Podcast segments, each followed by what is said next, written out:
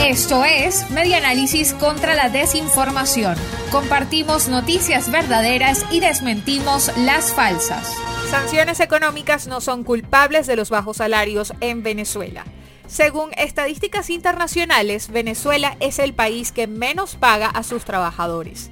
El gobierno de Nicolás Maduro atribuye el bajo monto del sueldo mínimo a las dificultades económicas originadas por las sanciones impuestas por Estados Unidos, pero esta teoría pierde fuerza cuando se observa que en naciones igualmente sancionadas como Cuba, Nicaragua, Rusia o China, el salario ha aumentado. Mediante una revisión de distintos portales informativos e institucionales, el equipo periodístico de cotejo.info levantó un listado de 43 países sancionados, incluyendo a Venezuela, y en todos se detectaron ingresos por encima del salario mínimo venezolano.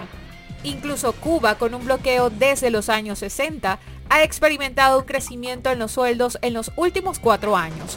En 2017, un trabajador ganaba 31 dólares y en enero de 2021, la cifra pasó a 79,2 dólares al mes, es decir, 113 veces más que el sueldo venezolano.